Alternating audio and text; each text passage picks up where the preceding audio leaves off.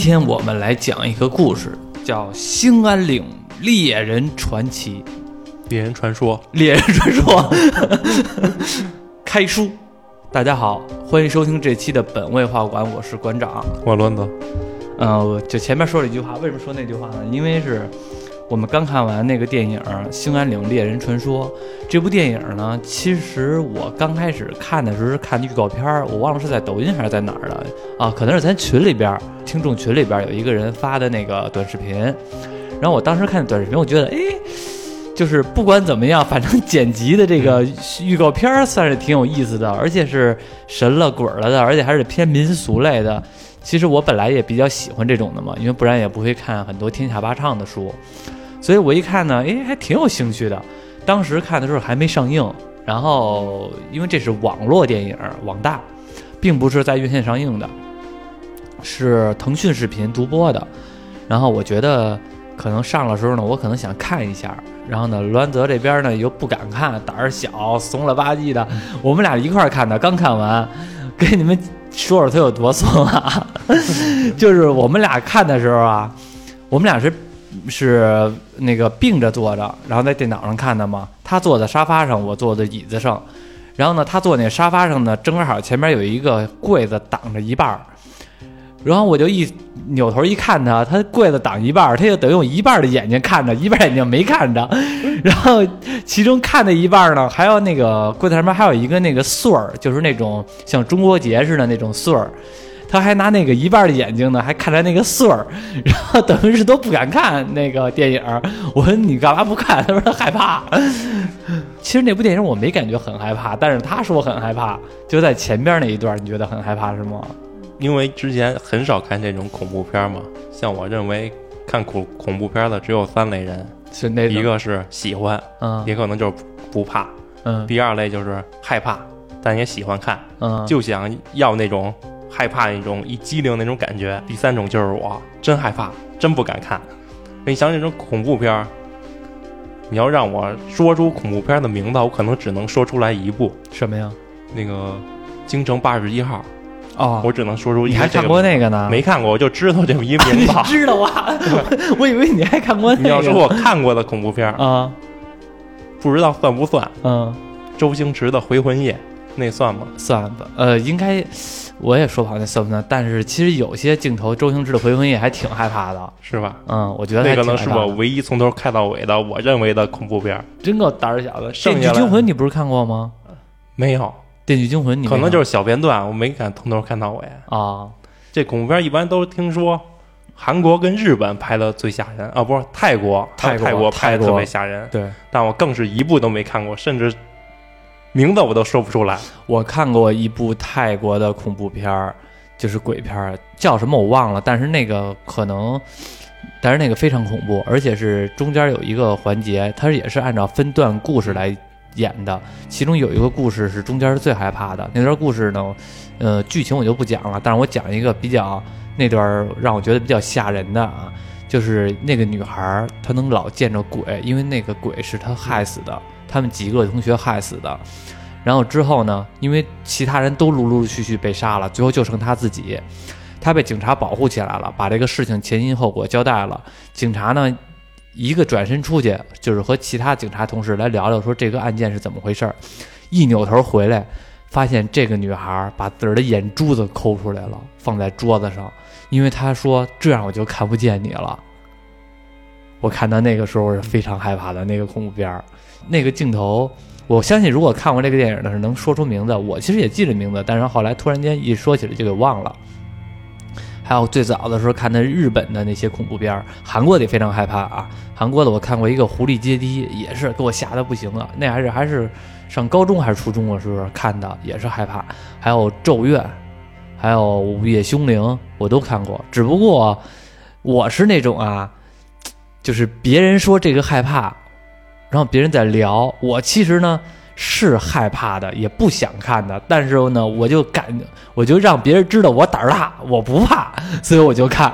哦，原来还有你这种第四类人，硬撑。硬撑，我就是属于那种硬撑的，硬撑的。但是就是可能看到一半的时候，尤其是自个儿看的时候，那是真害怕。晚上去厕所的时候，白天看完可能还好，最恐怖的时候呢，是你看完了之后，可能我当天白天看的，但是晚上我去厕所的时候，尤其一边尿一边就听着声儿，一边就感觉好像背后有人，感觉你旁边会有人似的，就盯着你尿。还有洗澡的时候不敢闭眼，一闭眼的时候就想赶快睁眼。对，就怕想，就怕琢磨，而且是呢，就是就会，我有时候害怕的时候嘛，晚上去厕所尿尿或者洗澡的时候，就会自个儿唱歌，啦啦啦啦啦啦，就让好像 就好像不怕似的。然后呢，你也不敢回头，你一回头你就怕见什么东西，或者说你你都不能想回头，你一不回头了，你一正常了，你就会觉得很，我不回头看的时候，他会不会后边有人看着我呢？就会有这种事儿。就前边先说了一个比较恐怖的事儿啊，说回来，这《兴安岭猎人传奇》，嗯，看完那个预告片之后，我其实兴趣还挺大的。然后呢，但是我有抱一个想法，因为网大的质量也比较一般，而且国内的恐怖片大家也都知道，到最后全都是什么幻学啊、幻想啊，什么这个什么乱七八糟的，反正就没有鬼。对，也是不允许。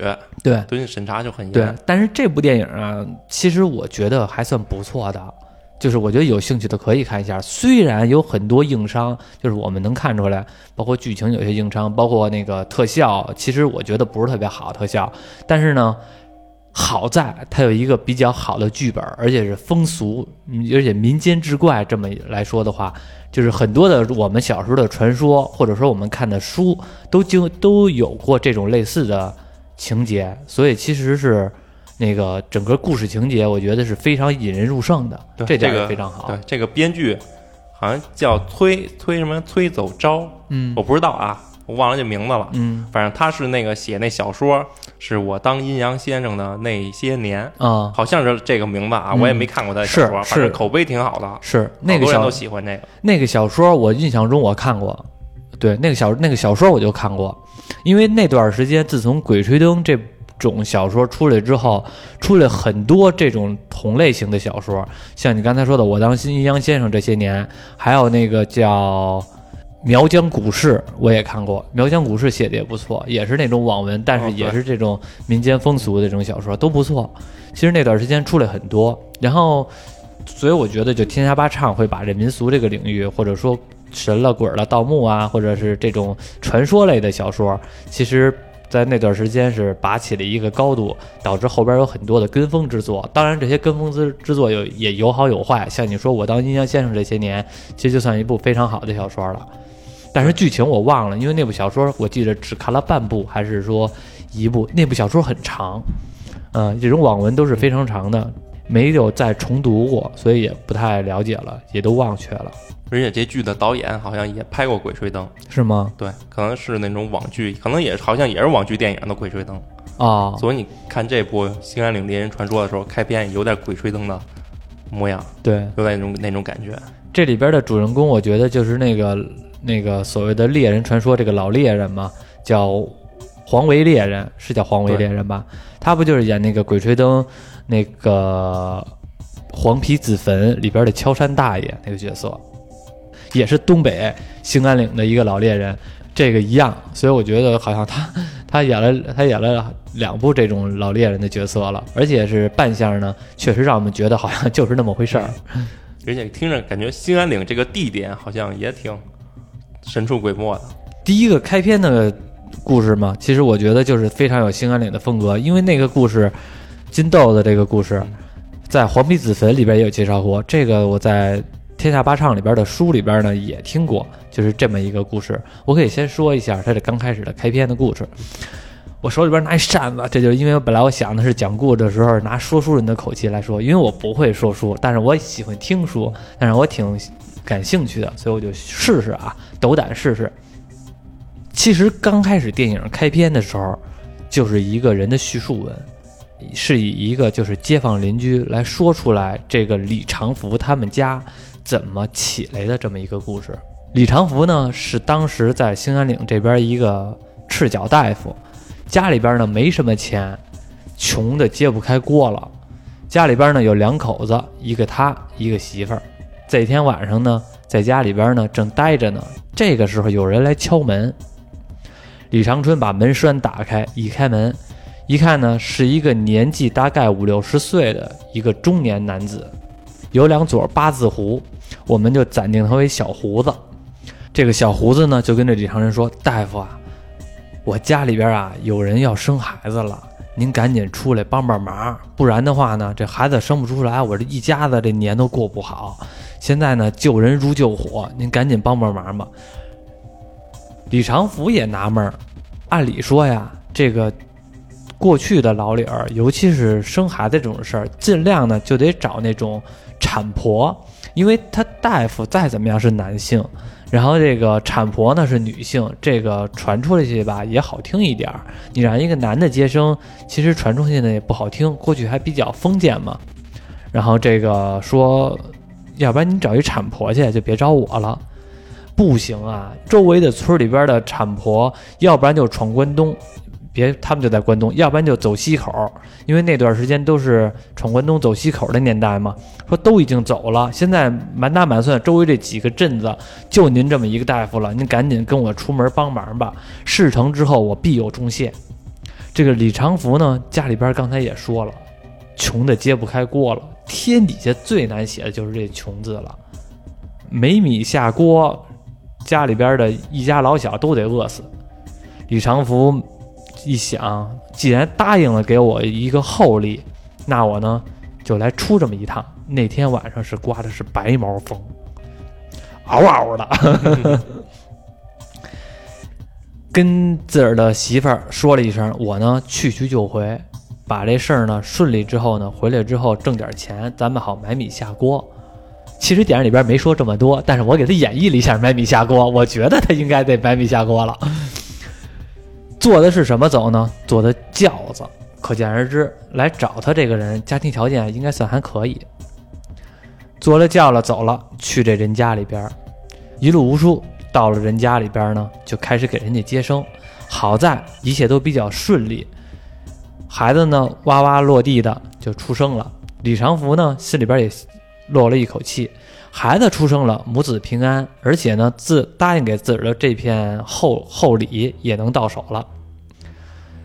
小胡子过来了，说：“实在太谢谢您了，李大夫，这大冬天的，然后您过来出诊，帮我们把这个孩子平安降生，这个呢，我无以为报，答应给您的，我一定要做到。”隔着门帘儿，一个女人就说了一句话了，说：“好好的谢谢人家李大夫。”这个时候，下人从屋子里边拿出一个坛子。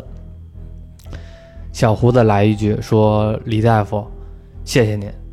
说我这边呢，大奶奶特意叮嘱我给您一些厚礼，所以呢，我您多抓几把。把这坛子打开，一看里边都是黄豆，抓了两把黄豆，放这个小袋儿里边，锦囊里边，给这个李长福了。李长福不乐意呀。”我上你这儿出了一趟诊，你就给我几把黄豆，说你这不合适啊。行了，得了，您多了也别说了，我就直接就把这个就给您了，也不由李长福分说，就给他送走了。来人，上轿。李长福坐上轿子走了，一肚子委屈。我大冬天的上你这儿接生来，救了你母子平安，就给了我这两把黄豆，说起来就气儿打不打一处来呀。把这个锦囊打开，想看看这黄豆，恨不得就就就给他给他扔了。结果呢，一打开一看，放在手里边一看，这哪是黄豆啊？这是黄澄澄的金坷拉呀！在电影里边说的就是金坷拉呀啊，就是金豆子。他当时说金坷拉之后，当时我第一反应是，化肥就买金坷拉。那那句话怎么说来了？我也忘了，好多年年前没好多年没看这广告了。非洲农业不发达，我们需要金克拉，是不是这么说？好像是，就是因为可能知道这梗的知道啊，就是那个那阵 B 站是网上那个很多的这些鬼畜那金克拉这个化肥的视视频，抓下来两把黄豆子，这一下心里边就高兴了。但是呢，当时清楚的记着看的是黄豆啊，就心里边就一惊，一惊之后给他抬轿子这个通。一下就落地了，直接他就摔出来了。扭头一看，妈的妈，我的姥姥哎，这哪是人啊？给他抬轿子的是四个纸人。李长福一下就大惊失色，一身大汗就跑回了家。这个时候，几个村民就开始把这件事情给说清楚了。我刚才所说的事情，就是这个村民他们说的事情。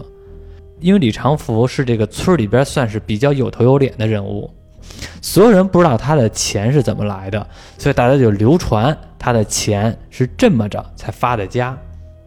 但是几年之后，李长福家里边出事儿了。现在这几个村民等的人就是谁呢？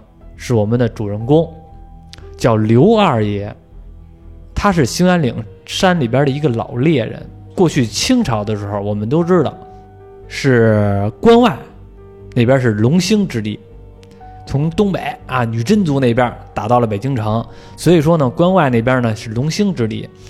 他们清朝占了江山之后呢，所谓的龙兴之地不能没人管，当地呢会有一些黄维猎人，而我们的这个主人公呢。刘二爷就是黄维猎人的后裔，也就是说，他一直是以这个为自居。我也不知道是不是，反正我就这么说吧，因为具体是不是我也忘了。反正你们也没看电影，我瞎怎么说你们也不知道。没准是你们看了的话，反正这也不是什么特别重要的事儿。嗯，请来这个刘二爷，过去那段时间啊，其实出现什么大事儿不一定需要找法院来解决，其实有些镇子现在也一样。尤其是一些比较封建迷信，或者说比较传统的镇子或者寨子，像山高皇帝远的地方，可能呢就是当地比较有威望的人来主持公道，东家长李家短儿，是吧？找老大爷来聊聊，找老爷爷来聊聊，这个村里边特别有威望的老人，来过来给你们调解调解纠纷纠纷，甚至可能会帮你们家分家产，这种事儿都是有的，比如说。家里边老人去世了，家里边四五个孩子，按法律来说的话，每个人都有继承权。但是呢，可能更多的有些镇子更找一个家里边老人来主持公道，说女孩嫁出去了就没有继承权了，男孩有。现在可能越来越少了，我估计现在要是有这种情况的话，也不干，都是一般都是诉讼到法院了。但是其实个别地方不用说很很老之前，甚至十年前可能还会有这种情况。因为我头些日子也刚听了一这种事儿，就是请这种村里边、寨子里边比较有威望的人来主持公道这种事儿。这刘二爷就是这附近这几个村子、几个镇子都是最有威望的一个老猎人，因为也崇拜打猎的这种角色嘛。李长福家在这几天一周之内，一家三口全都死于毙命。怎么死的呢？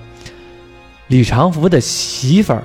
上吊而亡，在房梁上上吊而亡。李长福自己溺水而亡，在自个儿家里边的水缸溺死了。不是吧？李长福是被烧死的。那死水缸那是谁呀？好像上吊好像是他妈，死水缸里是他媳妇儿啊。那那就是我记错了，没事儿，我重新说一遍。也可能我反正李长福我记得是被火烧死的，那上吊是他妈还是他媳妇儿？上吊的是他妈。没事儿，反正就是不管他们仨怎么死，反正他仨都死了。是李长福他妈，就我们就这么定吧。李长福他妈上吊死的，然后李长福他媳妇儿自个儿扎水缸里边了，可能是逮鱼没逮着，自个儿扎里边淹死了。李长福自己呢是在这灶台上边烧死了。灶台我们都知道，过去那个就是拿劈柴烧那个灶，把脸直接埋到灶台里边了。这一家三口全都暴毙了，所有人都惊讶了，说到底是怎么回事？家里边做了什么孽呀？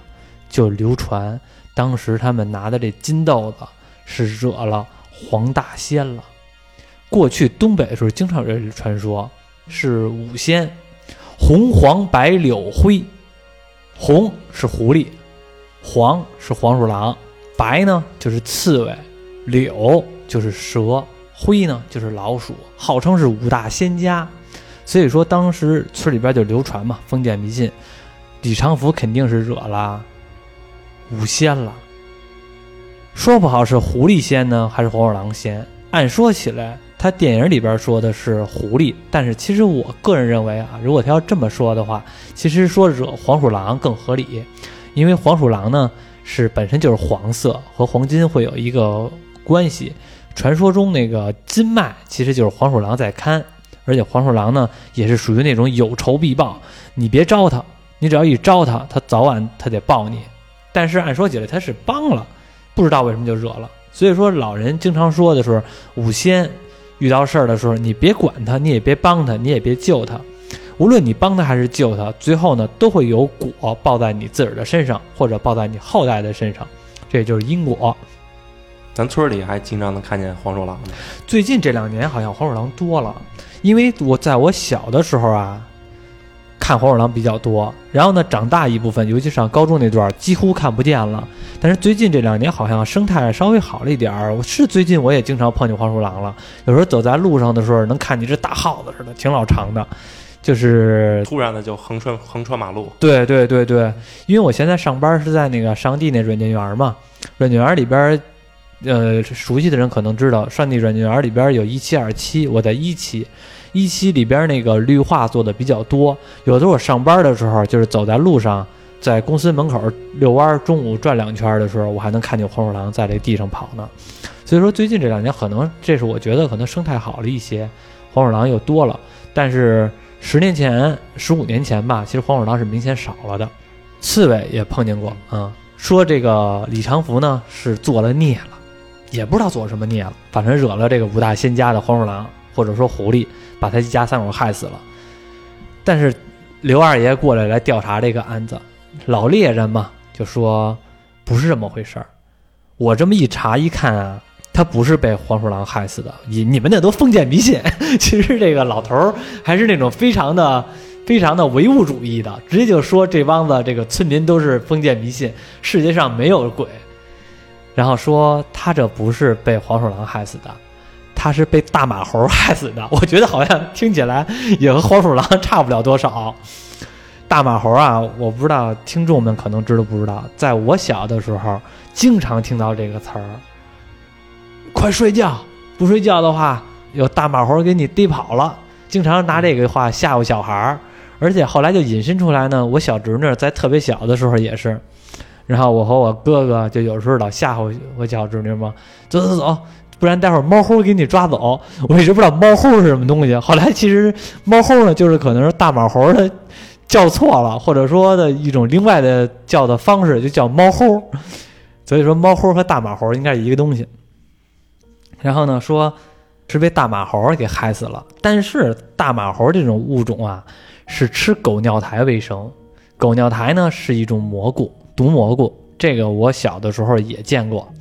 按说起来，它不会害人的，除非你惹了它，它才会害你。所以说，你们肯定有事情，惹了这个大大马猴，找村长来问问。村长说：“我们也不知道哪儿惹了呀，就过来了。”这李长福家一家三口都死了，而且人都说了，这大马猴的话不止杀一个，隔壁村一个村都被大马猴给弄死了。刘二爷，您赶紧帮帮我们吧，不然的话，我们村儿都得遭殃。你们真的没有惹这个大马猴的话，他不应该过来杀你们呀。真没有惹，算了，那既然是到这个时候，我也不管你们当时惹没惹他。先把他逮着再说，具体的事情我自有分寸。设了一个计，什么计呢？现在可能听众身边也有，就是一般的情况下，就有很多地方都有。人去世之后，会请一些戏台啊、唱班啊，是吧？来吹吹打打一一一段时间，吹个一天两天。现在也会有这种情况，摆个戏台，全村的人全都过去看去。李长福是大家族啊，家里有钱，谈不上大家族，但是在村里边算是比较有头有脸的人物，所以说呢，丧事儿、白事儿做的也比较大，摆了一个大戏台，让人来看。刘二爷特地交代了，你们摆戏台的时候，我现在拿一个坛子，里边倒了酒，还呢往里边塞进一只鸡。这个大马猴呢特别馋，到时候我把这个酒坛子放在桌子上。你们看你们的戏，台上的人演你们的二人转，千万不要声张。大马猴就算出现了，你们也不要管。你们只要不看他，他就不管你们，他会觉得你们看不见他而已。当他喝了这个酒之后，我设了一个陷阱，树上拴了一个笼子，我会掉下来给他圈住。一切设计的挺好，怕就怕。这些看戏的村民们有动静，惊动了大马猴，导致说这些村民受伤，这也是刘二爷担心的。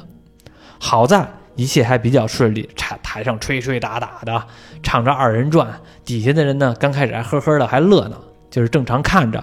大家不要以为看白事儿的时候所有人都跟那儿哭，那是一段一段的，也没有说是一天到晚都在哭的，谁都过来哭。不，虽然不能嘻嘻哈哈的，但是也不能一直这么哭。该怎么吃饭怎么吃饭，是吧？该怎么娱乐活动也有一些娱乐活动。乡亲们嘛，没什么娱乐活动，往往呢就是红白喜事的时候最热闹。刘二爷跟村长说：“你现在把这个坛子放到那个桌子上，待会儿要是大马猴过来，你不要声张。”村长胆小啊，说：“你让别人去吧，别让我去呀！你是一村之长啊，你在这里边是最有威望的，你不去，你让你村民去，那合适吗？下回村长你甭干了。”他没这么说啊，但是意思是这意思，你在哪个位置你就得干哪件事儿。好，村长哆哆嗦嗦的把这酒坛子放这个桌子上了，扭头刚要回来，突然之间背后不对劲儿了，大马猴出来了。从这个电影看到这儿的时候啊，其实我看这个特效啊做的其实很一般，不是很好。对，大马猴也不怎么吓人，他这就是一个悟空蹦出来了。对，其实我理解中的大马猴啊，我不知道对不对，因为。具体说大马猴什么样的话，可能也不知道。但是呢，我一直以为大马猴的形象应该是山魈那种形象，也就是狒狒，那种是我觉认为当中的大马猴。但是他现在电影里边大马猴的形象呢，更先是一个大版的金丝猴，看着还是比较善意、比较可爱的。对，看着还挺精神。对，不像李是不像是丛林里的怪物。因为我理解的可能是山魈、狒狒那种东西吧，更害怕一些。因为经常有传说嘛，山魈、狒狒吃人，或者说比较残暴，说这种的是我比较是我听说比较多的。像这种金丝猴这种形象，大家都是心目中是比较可爱、比较萌的。虽然比较顽劣，但是呢，还是比较可爱的一种形象。吃点香蕉，吃点水果，都是这种东西。所以说他这个形象呢，我是觉得感觉不可怕，甚至还有点可爱。但是在场的人可都惊了，这大马猴一步一步的往前走，盯着每个人，所有人都不敢看这大马猴，依然看着台上唱戏。大马猴围绕这场合走了三圈，每个人都盯了一眼，发现可能他们真的看不见我，而那个酒香呢，又实在勾引他，就过去忍不住了，要把这坛子里边的鸡给拿出来。但是越拿出来吧，他大马猴的胳膊粗，手伸进去掏鸡的时候呢，掏不出来了，被卡了。他急呀，来回跟那甩甩甩。刘二爷看着打得满眼，他在暗中埋伏，等的其实就是这段时间。但是好死不死，来了一个外人。这个外人是谁呢？李长福的外甥，是叫外甥还是叫侄儿啊？反正这个小子管李长福叫大爷。侄儿，外甥就叫舅舅了。李长福的外甥从外地回来了，别人给他信儿了，说是你大爷死了，你赶紧回去看看去吧。这一路上火急火燎的赶过来，发现这村子里边所有人还都在那唱戏、唱二人转呢，这心里边也不高兴。这家里边都死人了，你们还这儿乐呵的，干嘛呢？不让他办白事儿。然后这个时候呢，他也没注意看这大马猴就跟旁边呢，跟那甩酒坛子呢。大马猴可惊了呀！直接的把这酒坛子就啐到了这个村长脑袋上，把村长啐晕了，然后就暴起要伤人，所有人一哄而散，全都跑了。村长晕乎乎的起来，一看大马猴，吓得腿都软了，那也得赶紧跑啊，就要跑。大马猴仿佛看见这村长是仇人似的，就追。追到一半的时候，刘二爷忍不住了，直接从房上跳下来。天上掉下来一个木头做的的笼子，正好困住这个大马猴，直接就给逮住了。逮住了之后，村长就跟刘二爷说：“刘二爷，你赶紧拿枪把这大马猴给毙了吧。”刘二爷说：“不行，凡事必有因果。为什么这大马猴要暴起伤人？这事儿我还没搞明白，不能轻易杀了他。但是他毕竟是畜生，他不能从他嘴里边说出来到底怎么回事，咱们得调查一下。”这个时候。李长福最小的闺女从这家里边呢拿出了一个盒子，给这个李长福的侄儿说：“哥哥，您可算回来了，家里边出这么大的事儿。我爹死的时候特地跟我交代了，等您回来之后要把这地契给您。”从这盒子里边拿出了一个地契。村长这一看，惊讶了，说：“李长福死了，那这地契现在就是我的了。”也不知道他哪儿有起这个贼心，要夺这个地契。这个时候，大马猴嗷了一嗓子，所有人都中了幻觉。这个幻觉仿佛回到了大马猴的视角，他给你讲述这个事情的经过。李长福是怎么发的财呢？为什么这大马猴要暴起伤人，而且专门要杀这个村长呢？其实事情都是有因果的。其实最开始的时候，大家村里边的流传也类似，确实类似。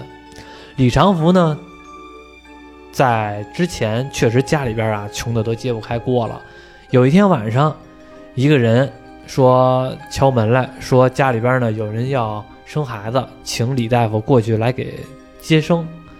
李长福呢也应了人家了，但是呢并不是一个大户人家，是在深山老人里边的一户人家。李长福还再三确认：“你们家真的是住在这里吗？谁家住在老林子里边啊？一般都是住在村里边，山里边不会有人家。”说真的，我家真住这边。这老林子里边就我们一户人家，我们一家呢就是守山的。我现在呢，我媳妇儿啊要生孩子，这个实在难产，您赶紧过来帮忙吧。李长福呢救人一命也帮个忙，就去救了。救了之后呢，一切都顺利，顺利生产。这一家呢。拿出一个袋儿，袋儿里边有一些金米粒儿，确实也是金子，给了这李长福了。李长福还很惊讶，说：“没想到你住在这个大山里边这么有钱啊，住了这么多金米粒儿。说您怎么会住在这里呀？”这个人呢，也就，毕竟李长福在他心目中是救命恩人嘛，他媳妇儿难产，李长福给他接生了，所以就说了一下。他说：“按说起来呢，我们家呢是，因为大家也都知道。”清朝是从这个关外来隆兴的，所以说我们家呢，其实是一直是守护着护着龙脉的一户人家。然后呢，当时呢这块地呢也是皇封的，就是康熙爷就给我封了这块地，等于呢让我们家祖籍呢世世代代来守护这个龙脉。所以说呢，我们家也不能搬走，这个也是家里边流传下来的老理儿，所以我只能在这儿待着。然后呢，确实家里边还算殷实，有一些金脉。然后呢，就跟这个李长福说了。李长福拿了这个这袋金子之后呢，也回家了。日子呢也过得越来越好，但是出了一档子事儿。有一批商会的人，那段时间应该已经是他这个具体没说是什么时候，但是我觉得应该是民国那段时间，有一个商会的人要和外国人合作。要开采金矿，然后呢，知道传说山里那个兴安岭有这个金脉，但是一直不知道跟哪儿。然后李长福说：“我知道啊，和这个村长一起把这件事儿呢，就消息呢就透露给这个商会的组织了。这商会组织呢就答应他们，给他们一个厚礼，每个人呢五千块现大洋，让他们呢跟这个守护龙脉金脉这个人沟通好了。”等于是呢，你把这块地儿给我匀过来，告诉我跟哪儿，我来开发，给你五千块现大洋。李长福和这个村长呢想的挺好，觉得那我们赶紧的去劝劝那一户人家，把这块地儿就卖给人家。但是这个李长福和这个村长呢也有两手准备，如果他要是说好说好了，把这块地儿呢直接就匀过来。那咱们也给他钱，一切呢皆大欢喜，咱还能成一合伙人。怕就怕这个人轴，如果他要不给这块地怎么办？哎，到时候再说吧。所以说，他们就去着这个人家，把这个小胡子给叫出来了。李长福就跟这个小胡子说。这个外边这可来人了，这个又有枪又有刀的，说呢，你现在呢赶紧把这个金脉给透露出来，给你五千块现大洋的好处。小胡子不干啊，这是我们家世祖世代守护的这片地儿，我不可能卖给你的。你给多少钱都不行，这不是钱的事儿。村长也急了，好说好劝，就是不行，死活不给。话说到这里呀，这李长福已经不是当初那个心比较善的大夫了，家里边有钱了，而且呢也有点见钱眼开，再加上这村长呢也不是什么好东西，跟旁边筛罗点火的，怒从心头起，恶向胆边生啊，直接拿起来刀就要把这小胡子给杀了。小胡子媳妇一看，这一下就吓一大跳啊！这杀人了，赶紧把他的儿子，不大，大概也就三四岁，那么一个半大小小一个小小子，说赶紧跑，你赶紧跑。李长福呢，一看这个时候事儿也闹大了，一不做二不休，全家都死吧，直接的把这个小胡子媳妇儿也给勒死了。这小孩刚跑出门口，还没跑远呢，李长福的媳妇儿跟外边等着呢。抱着这个小孩儿，就给扔到厕所里边溺死了，多狠啊！这一切的一切，都以为神不知鬼不觉，但是有一个东西却一直看见了，是谁呢？是那个大马猴。为什么这大马猴和这小胡子认识呢？话说在当天，李长福接生完小胡子的孩子之后，小胡子把这个李长福送走。回头的时候，听见有呜呜的声音，结果一看呢，是一个小猴子落到了他们家院子里边，可能是山上落下来了，浑身受伤了，饿得不行不行的。小胡子人心好，就把这个小猴子呀放到家里边呢，一拿那米粥给喂大了。所以说呢，这小猴呢一直就比较感谢这小胡子。这个时候看见一个满眼这一家三口。全都被这个李长福和这村长给害死了，所以这个仇，这个梁子就算结下来了。这就是为什么李长福他们一家三口全都死了，毙命都是被这大马猴给弄死了。然后村长没有把这件事儿告诉给这个刘二爷，所以呢，他们会以为这个大马猴接着会杀人。话说回来，他们把这大马猴抓到笼子里边。大马猴用幻觉把这件事情的起因经过全都告诉了所有人，所有人呢都知道这村长不是好东西了。其实一切的事都是因为他和李长福的贪心而引起来的。大马猴在笼笼子里边已经圈不住他了，一脚把这个笼子给踹开，直接扑到了这个村长身上，直接就给咬死了。所有人都没有拦着，刘二爷也没有拿枪举起来。当这个大马猴把这个村长给咬死之后，扭头进山了。转天过来，刘二爷要走了，事情已经真相大白了，没什么可解决的了，就准备继续进山里边回去了。然后这个李长福他的侄儿嘛，也就是我们刚才说的从外边回来奔丧回来这个人，说事情应该不是这么简单的，事情还是应该有更多的一些原因。这大马猴。身上还有一些秘密，说我现在还是想知道。我本来的专业就是战地记者，所以说呢，想调查调查这件事儿，想跟刘二爷一起进山调查后续的事情。刘二爷呢说：“那你要想过来的话，就跟我一块过来吧。反正这一切的一切，还是有因果存在的。”这个孩子就和刘二爷一起进了兴安岭，调查后续的事儿。这一期呢，我们就不说了。对这一部电影分为三个故事，你这是第一个故事。对，咱这编剧也是编的不错，这三个故事确实是因果一个循环，都有联系。所以说，表面上看起来这个故事是完了，最后大马猴呢也回山里边了，刘二爷呢也自个儿也回山了，还带了一个战地记者，也就是李长福的侄儿回去了。其实呢，后续还有两个故事的存在，最后呢是整体的是一个大的故事，所以。但是那两个故事我就先我就不说了，因为这期节目的时间也不够，而且我刚才说这十分钟的故事就说了多久啊？多久？因为你实在是拿出了你说书的风格，艺术加工的有些多，多吗？挺多的，挺多的是吗？其实说句实话啊，就是我觉得。就是我说的不是很好，但是呢，我就觉得我知道，一方面是记不清楚，只能自己艺术加工一下。对，有很多东西都是我现编的，就就是有些东西我记不住了，然后呢，中间呢就只能就往里边再添点儿，都添点儿佐料，这就是所谓郭德纲的兑水嘛。反正主要剧情没变。对就是有点小细节，可能有点稍微的变化，但不重要。对，但就是这个李长福这个侄儿战地记者，好像这部电影没说他叫什么名字，我也没记着他叫什么名字，就老管他叫小子。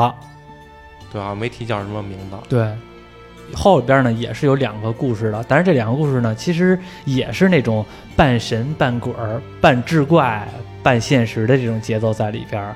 像有一像第二故事当中有一个故事，我觉得非常好啊，就是这个挖参人李长福和这个小子一起在这个山里边呢待了一段时间。其实这小子呢也是想知道一些敲山大爷这个刘二爷他的故事，把从刘二爷的嘴里边呢叙述出来他经历过的事情，他给记下来，让更多人得知道，有点像采风那种感觉。然后他们在那天打着火、打着猎的时候，有很多的事情，我觉得都非常有意思。比如说这个小子逮着一只兔子，下了一个兔子套，逮着一只兔子，跟那个兴高采烈的跟这刘二爷说：“刘二爷，今天咱晚饭有了，有烤兔子，多香啊，是不是？兔头之类的。”刘二爷摸了摸这个这个野兔的肚子，直接就给放走了，说山里边人有山里边人的规矩，带崽的不吃，不是带崽的，不是带杀的啊，带崽儿的，嗯，带崽儿的动物不吃。这个兔子已经怀孕了，它马上就要生小兔子，咱不能吃它，咱只能就吃别的东西。在之前的时候已经放了放了一枪，往天上打了一枪，天上掉下来一个鸟，他们吃的就是这个鸟，吃的是什么鸟呢？大家可能听说过，天上龙肉，地下驴肉，驴肉大家都吃过是吧？就是驴肉嘛。龙肉呢，谁都没吃过。但是龙肉并不是说咱们传说中的那种龙，腾云驾雾那种龙，那个龙肉就是指刚才刘二爷往天上打下的那个鸟，叫飞龙。传说鲜美无比啊！我也没吃过，现在也是国家保护动物，谁也不能吃。过去呢，只是能给皇上吃的，然后现在他们有口福，烤了这个吃，这也是一些这部电影里边的一些特别有意思的一些小点，往里边塞到这里边也挺有意思的。吃肉的时候，梆梆梆，听见三个声儿，这是什么声啊？刘二爷没听过呀？没事儿，是挖参人。什么叫挖参人啊？就是挖人参的。过去在东北老林子里边，挖参人呢，又叫挖人参，又叫管这东西叫棒槌，说这东西特别有灵性。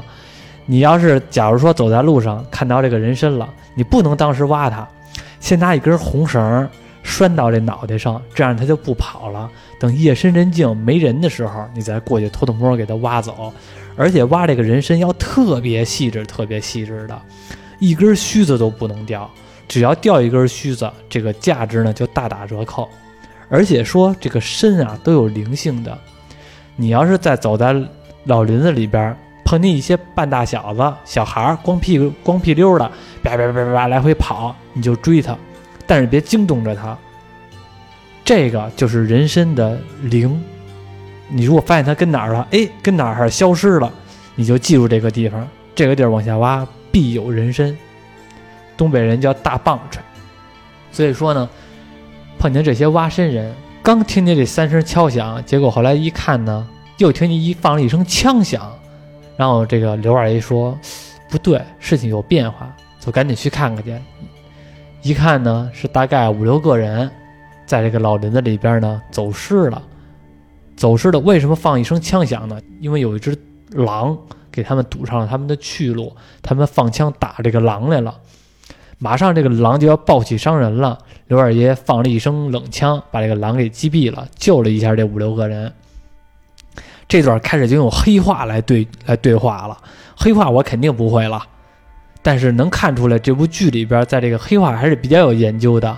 他每说一句黑话，背后都有一个括弧的字幕，就是本来的意思，你会觉得非常有意思，非常有江湖气。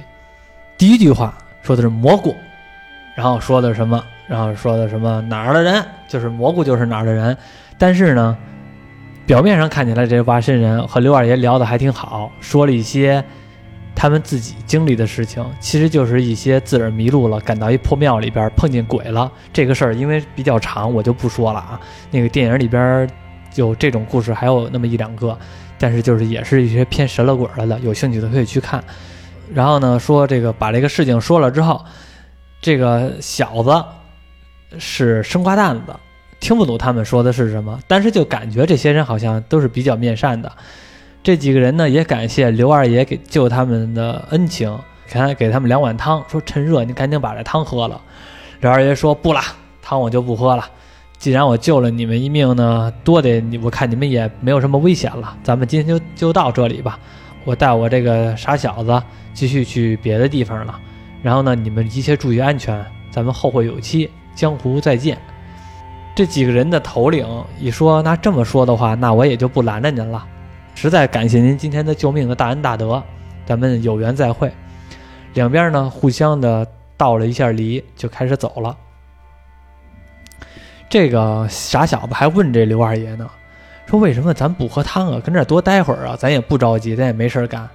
你个傻小子，还知道什么呀？你知道什么呀？他们说他们是挖参的，就是挖参的呀。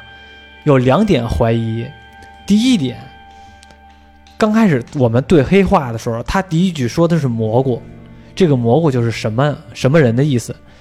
后边的黑化是另外的一种黑化方式，但是这个蘑菇的黑化是土匪的黑化方式，所以证明他们不是什么好人。第二，他们是挖参人，但是为什么腰间别的是刀啊，别的是枪啊？挖参人应该别的是铲子呀，而且系的应该是红领子呀，腰间系的应该是红腰带呀，应该有红绳子呀，怎么都没有啊？然后这个这傻小子说：“那您说他不，他们不是挖参人，他们是干嘛的呀？他们呀，是憋宝的，是盗墓的，反正不是什么好东西。因为《鬼吹灯》里边会把这盗墓的给，就是像我看《鬼吹灯》嘛，《鬼吹灯》里边会把这些盗墓的呀，像我们的主人公胡八一、王胖子他们，都是一些正能量的人物、正向的人物。但是其实盗墓的，你想想，他们是挖坟掘墓的。”而且都说盗墓的会怎么样呢？传说也听过不少，是吧？仨人盗墓，有一个人放哨，有两个人下去找东西，最后上来的时候一定要把这个财宝最后给拿上来，否则的话你要先拿上去，上面放哨那个人直接把土填了，把底下这俩人活埋。所以说永远都是最后一个人上来之后把财宝再拿上来，前面上来的不管用，这样才能相互制约。你想啊盗墓这种能把自个儿的伙伴活埋的，他能是什么好人呢？他们说的在破庙里边遇到了鬼这种事儿，你也就一听，世上本来就没有鬼。我在这大，我在这老林子里边待了半辈子，我也没见过鬼啊。他们一定是心里有鬼。其实真正真相是什么呢？我就不说了。后边呢，可能还挺多的。返程啊，一共是三个故事。这三个故事分别是：第一故事叫迷烟吧，我记得是妖言，妖言就是妖怪的妖，烟火的烟，言语的言啊，妖言惑众，妖言啊，妖言。第一个故事就是刚才我说的大马猴那个故事，第二个故事应该叫相思吧。好像是那字儿我没看清楚，我也没看因为可能躲在柜子后边。对，我也没 看清楚。但是第二故事应该叫相思。这相思这个故事起头就是起头，在我刚才说的这个挖参人这段故事，因为他们在破庙里边那段经历，反而是这个相思这段故事里边的主线。他们遇到了一个疯婆娘，嗯，红衣女子，红衣女子，疯丫头。刘二爷嘴中那个叫疯丫头，老抱着一个孩子。抱着一个假孩子，自个儿呢老疯疯癫癫的，带着一个玉佩，这个叫相思。第三个故事叫因果，第三个故事其实是整个都串起来了。我们后来发现，这第三个故事能把第二个故事和第一个故事都给解释出来，是一个大的故事。看完就，真的是因果。对，但他这剧编的确实巧妙，像那些。鬼怪出现的桥段，嗯，一般咱们都不允许妖魔鬼怪嘛。对，像都要有科学解释，反正最多的解释就是直接就是跟你说幻觉，中幻觉了。嗯，他这个我觉得更简单，就是我这故事都不是真的，都是人编的，就是人编的，给你编的小故事。对，是不是？其实我觉得这种民俗类，就是怪志类的这种类型电影也好，剧也好啊，一直好像都有一些人挺喜欢看的，像我这种人。但是这种电影。和剧特别少，也就是这几年《鬼吹灯》这个网剧啊火起来之后，会有一些这种类型的，但是其实比较起来还是算是一个小众、比较少的，和那些谈情说爱的比较起来没法比，也和那些古装剧那些比较起来也没法比，穿越剧也没法比，就是和这这种类型的都没法比。但是这种类型的故事，它你只要这个大部分的情节都是在老书、老传说里边有的，所以是经过了很长一段时间，甚至几代人迭代演绎出来的故事，其实让听众是非常有意、非常有兴趣往下看的，会觉得很奇幻、很魔幻，而且呢，好像也都是。不会太有什么偏负能量的，很多都是偏正能量的，像说书人最终的故事一样，这种类型的剧我是还是比较我我我喜欢看，就是喜欢看它这一点，好像是从说书人嘴中演绎出来的，但是呢，把画面给你演绎出来了，很多时候演绎出来的画面并没有达到我们的审美要求，这部电影也一样，它服化道还行。还是挺 OK 的，场景啊、人物的装扮啊、扮相啊、风格、人设都还是可以的，但是就是这个特效实在差点事儿，包括我后来遇到那个大蛇、大蟒蛇，对，叫野鸡伯六，对，其实大蛇这种怪物其实也挺普遍的了，嗯像咱们看那个云南虫谷那电影，对最后 BOSS 不就是一大蛇吗？对，晴雅集嗯不也是那大蛇吗？嗯，但是但是特效做的都不好，对，我还挺想看它这里边有没有熊瞎子出来呢，结果发现也没有熊瞎子，就从嘴嘴里边说出来熊瞎子了。什么是熊瞎子？就是熊，大黑熊。大黑熊啊啊，大黑熊就是熊瞎子呀。可能这部剧可能就还是咱们就是不允许妖魔鬼怪，审核严，还是太保守了。其实，嗯像他有一款海报，我觉得那海报特别邪魅，就不是那个第一个故事那纸人抬轿嘛？嗯那海报就是那个四个纸人抬一个大红轿子，嗯红轿里坐着一个穿着红色红色新娘服的一个一只狐狸，哦然后手里捧着一个小孩儿，哦，那看着还挺邪魅的。我以为这个电影里会出现这个画面呢，结果也没有。其实最开始看那预告片的时候，我也以为是这种风格呢，就是刚才你说的这种狐狸新娘的这种感觉，而且是那种比较志怪的《聊斋》的那种感觉，我也以为是这种的，结果发现不是，就刚开始从说书人嘴中演绎出来一个留留言的故事。只有这么一小段是偏这种的，剩下的还都是偏唯物主义居多。对呀、比如第一个故事说那个李长福去给人接生去，别人给他金豆子，嗯，那不那个大奶奶出来说给他多赏点儿，出一个剪影吗？对，要再再斜一点，就剪影儿。那个李长福一转身，大奶奶那个形影突然变成一只狐狸，哇，是有点像狐妖那种感觉。是这样的话，这样的话很聊斋啊，感觉。嗯，反正都是那人给别人讲的自己编的故事，就让他更邪点呗。对所以还是保守了。对，我为什么看这部电影，也是因为它那预告片儿，就是那个大部分讲，我发现它预告片中大部分剪辑的情节，不是说我们电影里边看到的主线剧情，预告预告片里边剪辑的剧情，大部分都是我是刚才讲的那段故事，就是偏。鬼怪一点的那种故事，所以我们是抱着看鬼怪的心态去看的这部电影，但是只不过呢，没有那么多鬼怪，大部分都是这种 这种其他的风格，但是也会有一些演绎的成分啊，就是从刘二爷嘴中，或者说从大马猴的幻象当中，会说一些真实事情和大家传说中的故事。你会发现，其实很多传说演绎成传说，它是真的有一些基本的事实的。对，基本上看这电影有点自己吓自己了，嗯有感觉它会特别的恐怖。每到一些桥段，它演出来的还没有我自己想象中的更吓我呢。你看，你看，那你这么说，你看这个到底害怕没害怕呀？还行吧，没有什么特别害怕的地方，但是你觉得怎么样啊？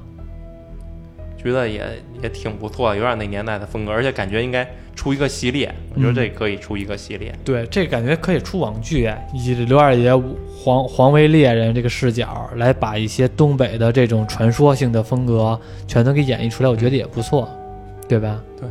而且这部电影，你想是一个网大的吗制作的吗，现在豆瓣评分是六点三，这个分儿绝对不高啊，就是我觉得也比较中肯，六点三的分，其实在在我看来，这个电影这部电影也就六点三，真的。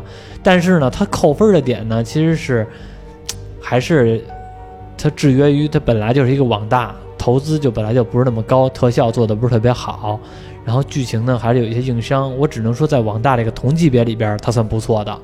因为网大我看过几部，感觉挺垃圾的，没什么劲。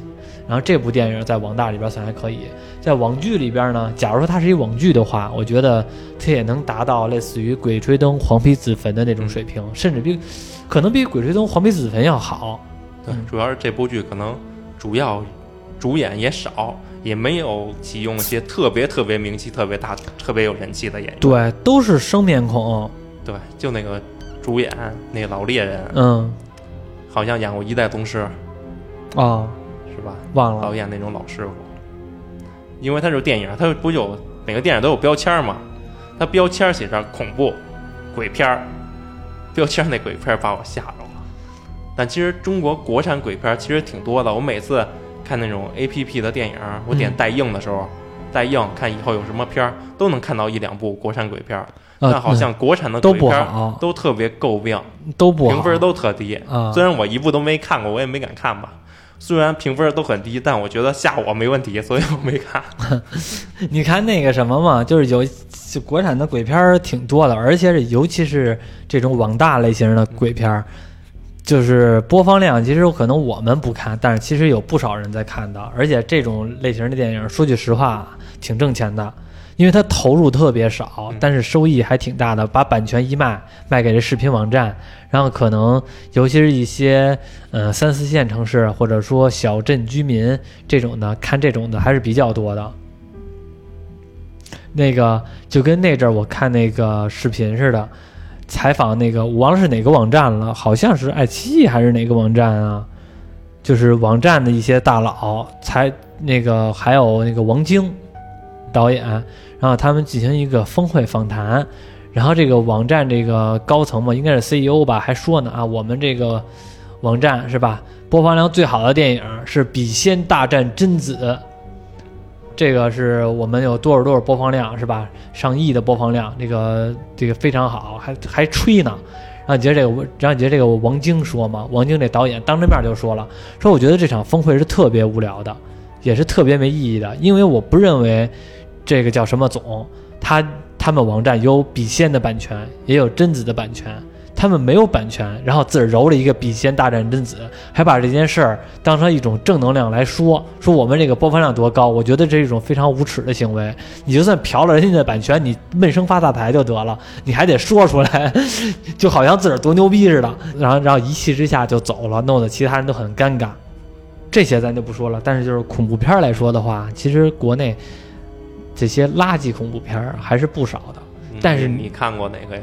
我看过很多很好的恐怖片啊，垃圾的我看，我看过打小看到大，我相信所有人就算没看过也听说过的一部国内我们最号称最吓人的恐怖片，我就看过什么呀？《山村老师》，哦，好听说过，但我没看过，没看过吧？楚人美，至今我都记得，没看过。而且我而且我不止看了一遍，我看了大概两遍还是三遍啊，里边有很多情节我都记着。那个梅花镇，那个墓地那块墓地上边是摆了一个阵阵法，那个阵叫梅花阵，就是有梅花桩，然后需要走梅花桩，我记着是。然后那里边的鬼叫楚人美，山村老师的尸是尸体的尸嘛，然后那个楚人美就是那个鬼。其实那个楚人美那个鬼是，他是冤死的，但是呢。就算是当时对他好的人，这他塑造出一种鬼是这种情况。无论你是对我好还是不好，我们理我们想象中的，我当初帮了鬼，或者说我当时觉得这个人是好的，我可能会那什么，鬼他不会害我。但是他那部电影恐怖的一点就是，当时对楚人美这个人不错的人，最后楚人美给他杀了。就是有里边有一个小孩吧，后来长大了成一老头子了，然后。在有一天的时候，走在马路上，其实楚人美就来找他，就给他弄死了。怎么弄死的呢？是走在走在路上，楼上掉下来一根钢管，钢管直接戳到了他的脑子，直接把他给钉在路上了。当时那个让我弄得特别害怕。然后还有一些镜头是说看到那个厕所有鬼，摄像机扭头，摄像机直接就射到了这个厕所门口，射到厕厕所门口之后，一双手就从厕所里边出来了。那个小时候给我看的吓得够呛。你没看过这个吧？没有，看一下啊，待会儿咱看一下啊，敢不敢？不敢。我敢啊，但是你敢，你胆儿小吓唬你。到时候你和你媳妇儿看一个恐怖片，你媳妇儿敢看吗？得嘞，不敢，跟我一样。那你看过那《京城八十一号》吗？看过，电影院看的？嗯，不是电影院看的吧？是，好像是跟家里看的，不就是林心如那个吧？对，林心如那个是不是也有李菁啊？不知道，好像有吴镇吴镇宇。好像啊，对，有吴镇宇，好像李菁演的是那个死人，我记得是。而且他李菁演的死人还挺像的，挺害怕的，让人。我记得好像是李菁演的死人，因为《京城八十一号》它里边有一个也是有一个偏民俗的故事，就是阴婚嘛，嗯配阴婚。我记得里边林心如是和那李菁配的阴婚，那个他们俩，李菁那脸惨白，然后人已经死了，和那林心如夫妻对拜，那个镜头还比较害怕。但是那《京城八十一号》最后也是用那个幻觉给哦，给那个给解释了。但是那部电影是比较害怕的啊，我记着有一些镜头比较害怕，尤其是这种民俗类的，就是中间那些镜头特别害怕的。那你小的时候看的林正英那些电影不没看过吗？看我不就打僵尸吗？啊，那些不害怕，那些不是也算恐怖片吗？那还好吧？那那阵儿可能那不是特效，那那人员化的妆化也不是那么逼真，看着就假。那你看过《僵尸先生》吗？不知道，我都看过那僵尸，我都不知道他叫什么名儿。因为僵尸的太多了，太多部了，但是有可能你也记混了。或反正都是林正英的。啊、你看林正英的僵尸电影，觉得怎么样？不小时？候害怕，现在不怕。嗯，现在其实我特别喜欢看林正英僵尸电影，而且我觉得不管是林正英那些僵尸电影特别有意思，他仿佛这，我一直怀疑林正英是不是真的会茅山之术啊？因为那里边的很多手法，然后让你觉得好像真是那么个事儿，就是拿糯米，拿那个墨斗，是吧？然后拿那个字儿画符，然后那个就是涂，然后那，然后那个一些结印的手法，让你感觉好像真的是一道士的存在似的，特别有正气。所以我特别喜欢看林正英的那些僵尸电影，但是现在也没有了。这几年经常会有人炒林正英的热度嘛，我记着好像头现在有网大就是开始。走这种风格了，找一个人长得特别像林正英，画的也特别像林正英，头发也是白的，还有点八字胡、白胡子，然后长得也挺像林正英的。人家一管他，他也没说他自个儿叫林正英，就是他徒弟就老管他叫英叔，英叔就好像他是林正英山寨版林正英似的，低配版，然后也是用一些这种打僵尸的手法。现在这种类型电影也不少嗯。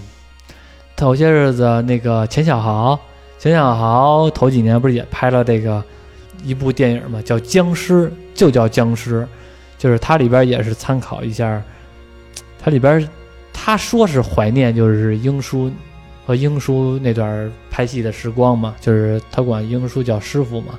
他说怀念就是当时英师傅那些电影嘛，所以他为了纪念师傅，他拍了这部《僵尸》嘛。后来他也拍了不少，反正也是每回上的时候都是稍微蹭一点那些英叔那些热度吧。那部《僵尸》里边特地说一句话嘛，里边那部《僵尸》里边特别致敬《僵尸先生》那部电影，里边那几个道士，《僵尸先生》里边另外一个道士在那个《僵尸》这部电影里边也出来了，拿手里边捧着糯米，说糯米不止可以炒饭的，还可以治僵尸。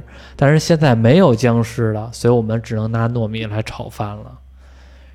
然后还有很多这种致敬的台词啊，电影也好，嗯，主要这期这期也真的是不适合我。等下次看咱们身边有没有专门研究恐怖片的，你可以弄一个专门恐怖片的专题。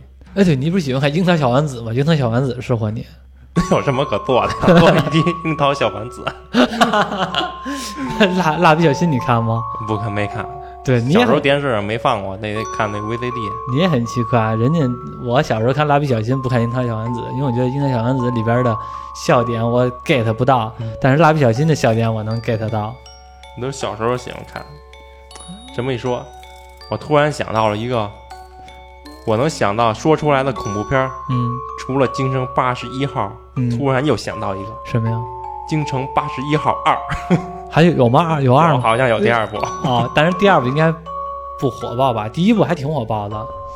我记得那段时间第一部还挺火爆，好多人还去探店呢，就是去京城八十一号真正的那个宅子去去那个好多网红还都去那儿探探店呢。对，我们我们首先也没给这个兴安岭猎人做广告啊，因为我们也是看那个预告片儿觉得还不错，然后我们看一眼，觉得发现这个民俗志怪类的故事，反正我还挺感兴趣的，所以就录了一期。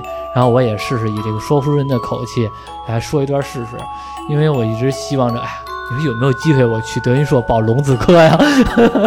龙字科应该报满了，报满了，刚几天啊这么？久了，不也就刚一个月吗？什么一个月都快半年了吧？快半年了我。估摸这是。